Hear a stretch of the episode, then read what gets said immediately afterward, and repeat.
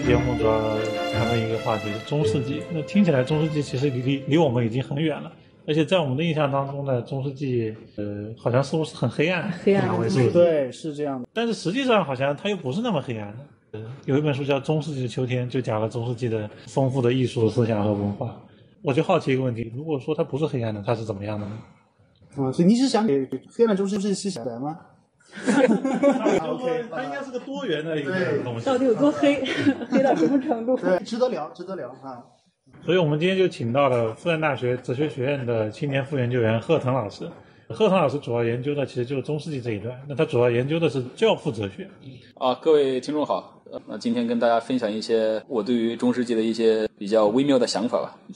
那我先提一个问题啊，就是为什么中世纪我们叫中世纪啊？这个名取的也是有点奇怪，好像是一个不伦不类的名字。对对对，就是我们说这个黑黑暗的中世纪，其实都是带有一些政治的色彩的。就就这个中世纪这个名字是作为一个时代的这样一个区分，它是在文艺复兴和启启蒙运动的时候提出来的。然后它这个词它是从拉丁语过来的，它是叫 medium aeum，就是中间的时代。那么为什么叫中间的时代呢？就是文艺复兴和启蒙运动的人认为他们是直接就承接了古希腊罗马的这个文化，然后中间那个就是只是过渡的，就是好像只是只是走了个过场而已啊，就是就是就是我们才是光辉祖先的继承者啊，所以他就会以这样的方式来命名中世纪，所以。不仅仅是我们中国人啊，还是还是西方人，他们总的来而言，都都对这一段历史呢，都是持一种比较黑暗的这种这种想法。那中世纪从这个五世纪到嗯，大约十四世纪结束，嗯时间其实也是很长的，有将近一千年的时间。那这个对应到中国的朝代，基本上是从从南北朝到明代的中期，经历了这个隋唐、宋元对很长时间的跨度。对对对，就是因为对中世纪的划分可能有不同的视角，有的视角可能是从政治史的角度，一般会认为是西西罗马帝国的灭亡；另外一个就是以一种文化史的视角，就是以呃柏拉图学园的关闭为这个中世纪的开端，那个是在五百五百二十九年，但是它总的而言确实是有一个一千年的这个长长度。对，确实是漫长的中世纪。除了中 黑暗中世纪之外的，还有一种说法叫叫漫长的中世纪。那这么漫长的一段时间，肯定会发生了很多事情啊。我们来慢慢聊聊这些事情。嗯，我们对中世纪这个黑暗的印象呢，其实很大程度上是建立在他有一种狂热的信仰在这样一个问题上。嗯那我比如说我们知道这个布鲁诺他提出来这个日心说，也就是说太阳是这个宇宙的中心这样一种说法。但是他这种说法却好像遭到了抵制，甚至遭到了火刑这样一种严厉的这种酷刑。嗯那是不是这个就是中世纪黑暗的一种表现呢？一个一个铁证，对对，就是一般而言，确实中世纪给人的印象好像就是他们那个时代是教廷的时代，或者是宗教裁判所的时代，他们是反对一切所谓的科学文化的，有这样的一种印象。呃，宗教裁判所是是一般而言，我们知道宗教裁判所都是从一些西方的一些电影啊，或者是一些小说看到的，给人有印象就是好像一个科学家的形象被火烧死了，说他就是是异端，然后反反对了我们的宗教的这个信念。呃说起这个就可以多聊一点点，因为我在硕士的时候呢，我的导师给我安排过一个任务，就是翻译关于宗教裁判所的一个词条。然然后这个词条呃是出自于一个词典，它叫《宗教误解荟萃》，这个大的一个德语的词典。然后这个词典里面就说了这说了这个宗教裁判所的诞生的背景啊，然后它的一些具体的运行的方式。那它诞生的背景是怎样的呢？就是当时在中世纪的时候，其实民众确实是比较狂热的一个体现，就可能出现了一些人他们的想法可能跟普通的民众不一样，那么他们会比较极端，就把它给就是他大爷就把它给烧了。只要你想的跟我不一样，我就把你对对，没有一丝丝的防备，没有一丝丝的防备，然后没有一丝丝的这个讨论啊，就就直接直接就把它给烧了。里面当然是有一些是宗教的原因，当然可能也有一些是出于这种个人的这种私利，可能大家看了不爽就把它给烧了。那在这样的一个背景之下，教廷它是为了防止过多的这种呃宗教狂热。对宗教狂热分子去做这样的一些烧人的事情啊，就是他们才建立了这个宗教裁判所，是为了抑制就是宗教狂热的信徒。他们在判定一个人是不是异端的时候，需要经过非常复杂的程序，然后他需要不同的证人来说明啊，那个人确实是想法不对的。然后呢，还需要很多的这个审判的程序。那么在这个审判的程序之中，其实好多人还还本来可能是有问题的，但是审判时间太长了，他就没事儿了。所以在这个中药裁判所的产生呢，它其实抑制了这种火刑的或者这种私自的这种惩罚。嗯，那这么说来，这个教廷其实还是比较理性的一种态度。那我就联想到，那嗯他对于科学是不是也有这样一种包容的态度？反正你说他是包容的，啊还有些那么理性的这个色彩，嗯嗯但是不是？据我所知，当时还是很多人，比方说被打上了，比方说巫婆呀、嗯巫术啊这样的标签，然后就直接被投入宗教裁判所，嗯遭到了一个悲惨的这个结局，这是不是一个历史事实？对对，就是分两个方面来说吧，就是刚刚提到的问题，一个是呃对科学文化的态度，第二个问题是对那个巫婆的这个态度。第一个问题的话，呃，我们可以举一个例子呢，就是、呃、哥白尼嘛，因为高哥白尼当时是提出了日心说的。那当时哥白尼写完日心说之后呢，他是把他的这个书还呈现给了当时的教宗，而而且还说啊，sorry sorry，对不起啊，我这个写的好像有一点跟我们 真经里面教的不一样。然后教授说啊，no problem，no problem，问题不大，问题不大。你教的好还是跟我们并不是冲突的，但你只要不搞别的这个小九九就可以了。另外一个就是被烧死的这个布鲁诺，布鲁诺呢，他他也是维护哥白尼的这些想法，当然他自己证明日心说的方式并不科学。他自己虽然好像是一个科学家，但是他自己他的那个论证什么的，其实都不是很不是特别科学的，他只是一种立场的一个一个宣扬。这是一个，第二个呢，他是一个比较极端的一个人。教廷可能对于科学文化，他是一个包容的态度，但是他在信仰的立场上，他可能必须要维护基督耶稣的这个形象。布鲁诺呢，他就很多时候出言不逊，大众广庭之下就开始骂这个耶稣基督，或者对他进行一种一种这个戏谑啊，或者是那这个可能会引起他们的不满。那第二个就涉及到刚刚说的那个巫术啊，或者是魔法学这些，这确实是中央裁判所对这些是持一种不是特别宽容的态度，认为这些是不能忍，对，不能忍。然后这个是可能在政治上有有一些危险，所以就是从两个方面来看吧。一方面，他们在科学的文化的态度上，罗马教廷还是十五世纪、十六世纪之前都是持一种比较宽容的态度，就是问题不大，你们搞就可以了。你是说日心说，我们之前其实也有人提出过，但是在信仰的层面，就是他们会会稍微的要严格一点，就是比如说他们的三位一体的这种信仰啊，包括对是基督的这个信仰，既黑暗也不黑暗吧，就是两个方面都有。嗯所以这个哥白尼和他自己是一个这个神职人士吗？在这个点上，哥白尼本身还是一个神职人员，他是一个天主教信信徒，而且他想要说明，其实其实整个世界的运行也是在上帝的这个框架里面的，只不过他的那个论证方式，就是说世界的运行。它不是由上帝的恩典或者上帝的这种意志的体现，而是说它有一个自然规律。就上帝他有两本书，一个本书是圣经之书，我们可以通过看正典；另外一个书是自然之书，那我们可以通过对自然的研究去理解上帝。所以他还是有这样的一种信仰的背景在在背后支撑着他做这样的一些科学研究的。也是我当时看吴我吴国生老师就是他讲的，就是在基督教对于自然科学的推动，就是在于是他们把自然之书也是当做上帝的写的，然后他们去研究自然，其实也是一种使命感所以教廷才会对他有一种包容性啊，说问题不大啊，可以可以呃，但是还是不少人就是觉得哥白尼是被烧死的。对，哦，这个想法好像这个观点人物偏差了，偏差了。因为他好像本身记错了。他本身并不一定是一个教廷的反对者，嗯、但是他留给后代一个形象，就是一种呃坚持科学、冲破中世纪黑暗的这么一个形象。我记得我们小时候，呃，三四年级的时候，还集体征订过一本杂志，叫《小哥白尼》。啊，有有有有这是啊时是有这个，代的眼泪。是的对，看来咱们是一代人。但没叫小布鲁诺，也没叫小伽利略，叫小哥白尼，就是他的这个符号性的这种对身份还是很强。符号性人，啊就小时候呢，我们总喜欢把一些东西标签化，标签化嗯但是呢，符号长大以后你发现事情不是这样，这个事情是很复杂的。嗯对他确实是一直活到七十岁，呃，这种日心说的想法，他后来确实是比较爆炸性的。到后面，呃，就伽利略啊，他们对世界的观察，他们是借助望远镜啊。那么以前的人对世界的观察是一种形而上学的思考，啊、他会用一种呃哲学的方式来思考世界。到伽利略，他们是用实验观察的方式，用肉眼的方式。所以我可以这样说，哥白尼在中世纪当世可能没有那么大的这个反响，是后世的某个时刻的时候，他被树立了起来，而而变成一个非常重要的这个人。相当于是被建构出被来的。现在的有小圈子里面，就是在知识文化界里面是有影响的。但是这个其实涉及到对这个科学的理解，就是比如科学现在在我们现在这个时代，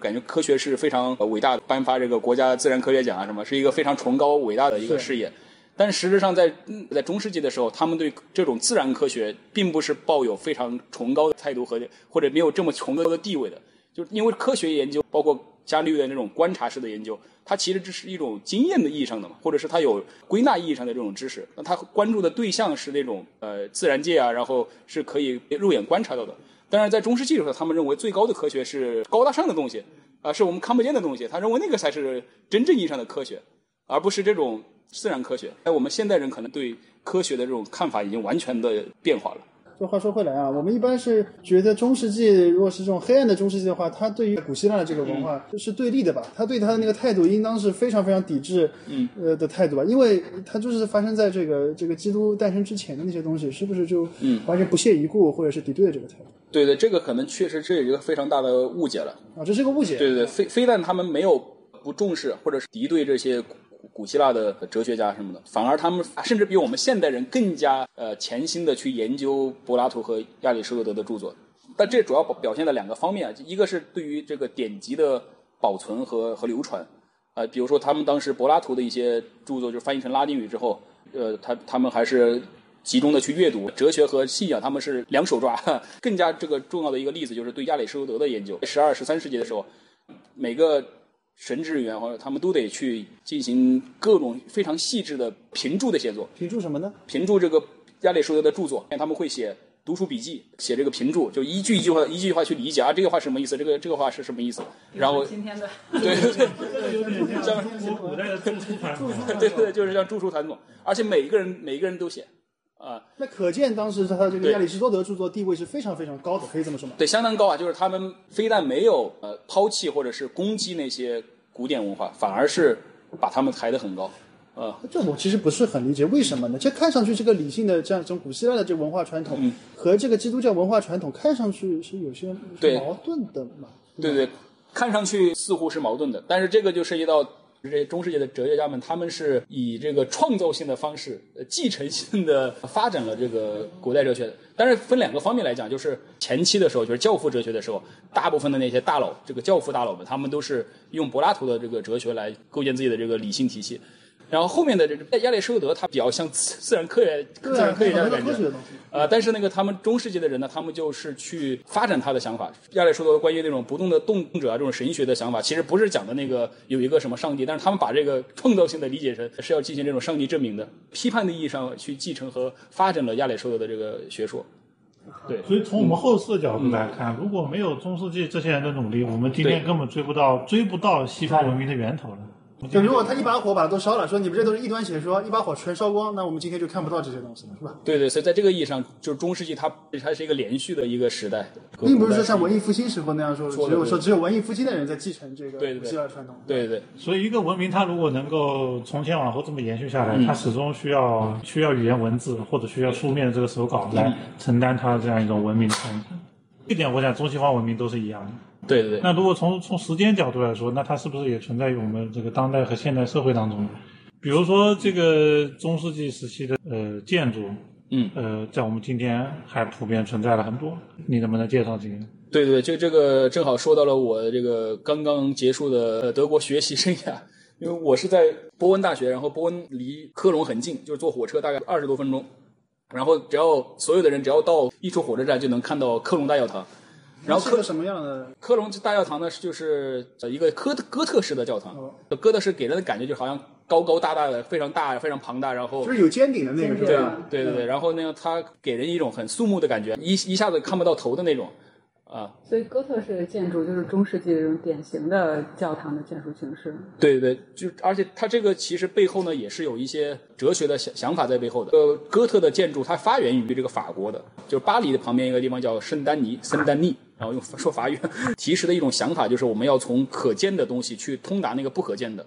那什么意思呢？我们就是什么是可见的？对对，我们就可以转到像这个用这个科隆大教堂的这个例子来说明他这个想法。就是可见的是什么？就是我们当我们站在科隆大教堂前面的时候呢，我们会不由自主的去抬头去望啊，这个好高啊，然后就是我一下望望不到头，这个就是可见的，就是在视觉上冲击我们的就是我们要向向上看，向上。啊，那不可见的是什么呢？不可见它指的指示的是心灵中的那种看，是我们的心灵的眼睛要从这个俗世也要往上看，去追寻那个呃，在我们内心深处的大者，然后我们要在内心的冤叟之中把这个大者给摆渡出来，其实就是通过一种视觉的冲击去达到的一种心灵的冲击，从可见的教堂到不可见的这个内心，他有这样一种想法在在背后。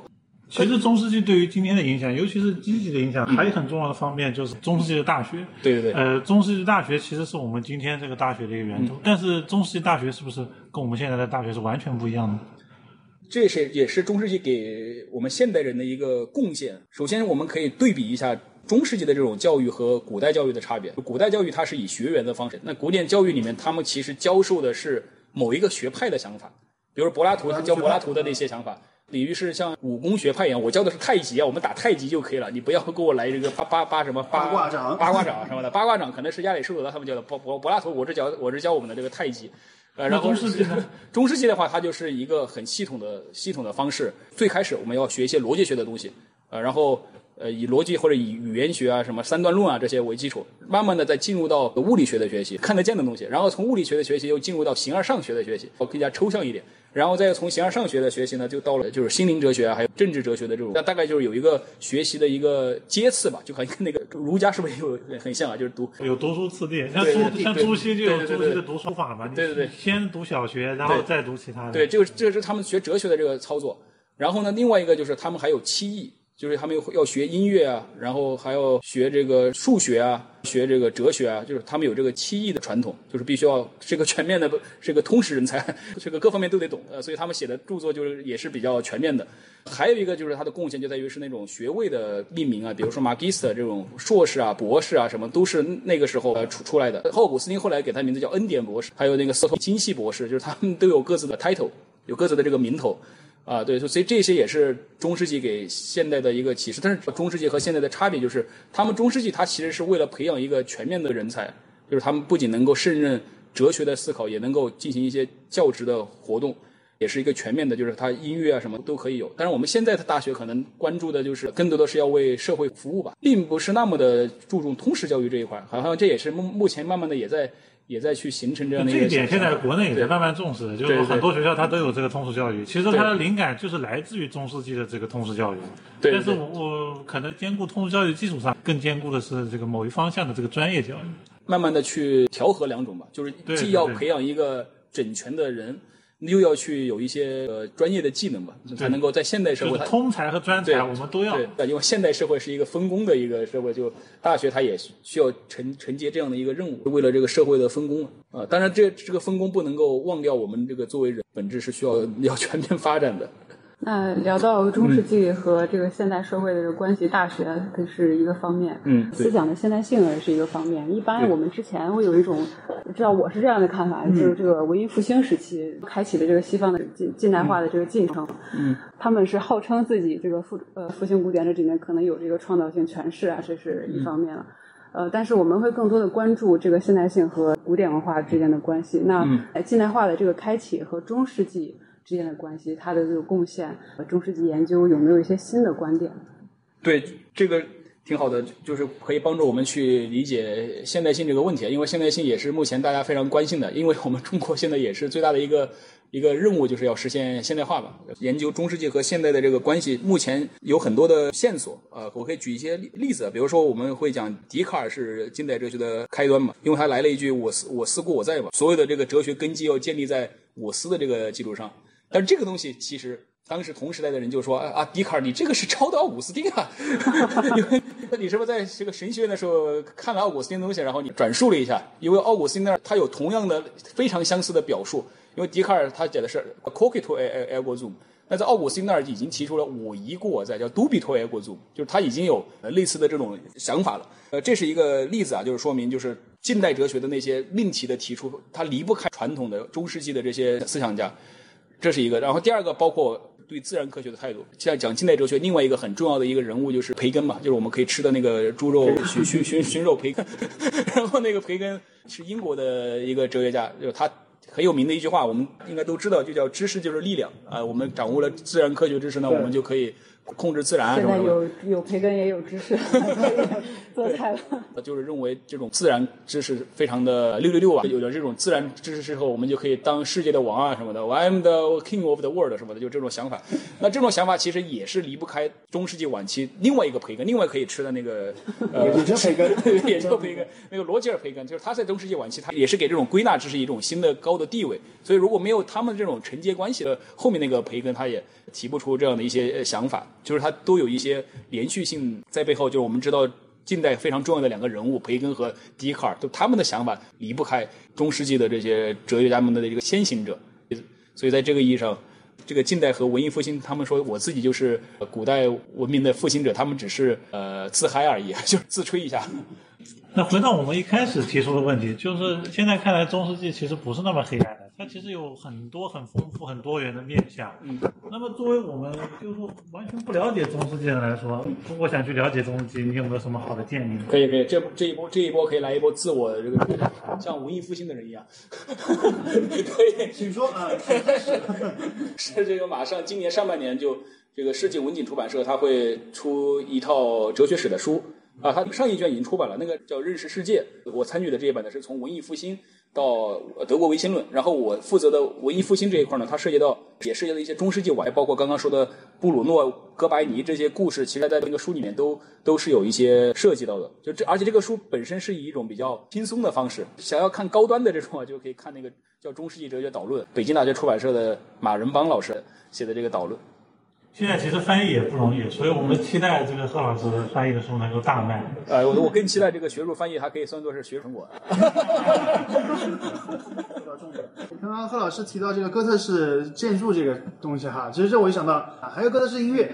哥特式摇滚乐啊，在我直观上来看，什么哥特式摇滚乐，就那种画的都花里胡哨，就要么白一道黑一道啊，特别吓人的那种啊，这个是不是跟跟这个中世纪这个文化是有关系的？其实包括什么？像这个剪刀手爱德华哈那种影像风格，那种阴暗式的啊，那种阴郁式的这种病娇的感觉。对病娇式的这种艺术风格哈，那一开始我们去接触这东西很奇怪，那我们想想这往这个东西去追溯一个源头，是不是追溯到中世纪上面去？对这方面，可能我没有专门的进行过研研究啊，但是我一个大概的推测或者猜测，就它这种比较暗黑系的，或者是给人一种阴郁的感觉。刚刚提到那个哥特式建筑，就哥特式建筑刚刚说的一个哲学的背景，就是从不可见到可见，呃，从可见的到不可见的这样的一个转转变。然后呢，它另外的一个特点就是它要有一种很严肃、阴郁的那种感觉啊，就是你在教堂里面，你不能够感觉哦好开心啊，然后我今天到到这个教堂里面来 happy 来了。不能这样，这个是他们要避免的，不能来这儿感觉是我来看这个偶像来的，呃，我要带着一种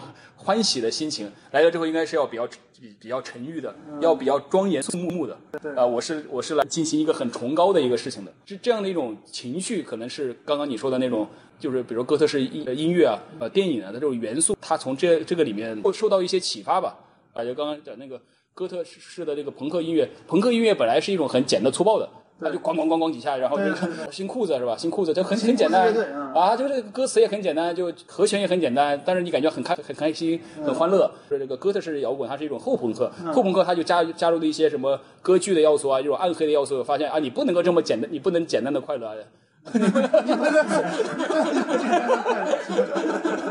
格调要稍微高一点啊，就是他们有这样的一个想法，这个想法可能就是从这种中世纪的哥特建筑里面得到一些启发，或者有这样的一种文化的母体啊，有了这种才有了这种感脚啊啊！你那个开始的那个朋克，啊，你不是真正的快乐，我给你来来一波高级的快乐啊，那才是真正的快乐。看来他们的流行文化也会产生了今天依然活跃的流行文化，你看不懂的那些流行文化，对追溯源头，它都有一个啊，这这个源头可以去只是我们从来都没意识到。是《悲惨世界》这个是不是也也可以归归为此类啊？但虽然它这个影像风格上面不是这样的，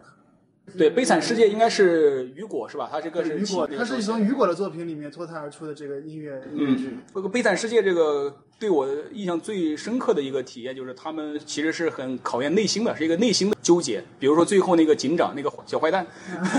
就沙沙威呃，沙威他自己在自杀的时候，他其实来了一个很强烈的一个自我对话，他就会问自己：哎，我做这个事儿到底是对还是错啊？然后后来还不就自杀了嘛，完成了一个自我的和解。那这样的一种想法，其实基督教哲学的一个对于整个思想文化的一个贡献。比如在古希腊哲学的时候，对一个人的评判，他往往是站在第三人称视角，就是我是一个城邦帮主啊、我要审判那个人，行为上我能够审判他，他是这样的一个感觉。但是，在基督教文化里面，那他有上帝的这个概念引入进来之后呢，就是我内心的一切活动都被他看得到的，所以我不是说我行为错了我才错，而是我内心呃错了他就错了。这个悲惨世界里面，他最后的这个挣扎其实就是内心的一种挣扎。我内心好纠结啊，我到底怎么办？呃，是对的还是错的？然后我到底是要遵循这种伦理的这个要求？法律说的你要干他，你其实我内心感觉，哎，我良心又感觉很很纠结啊，我干脆挂了得了，就完成一个内心的一个和解。这个也是基督教哲学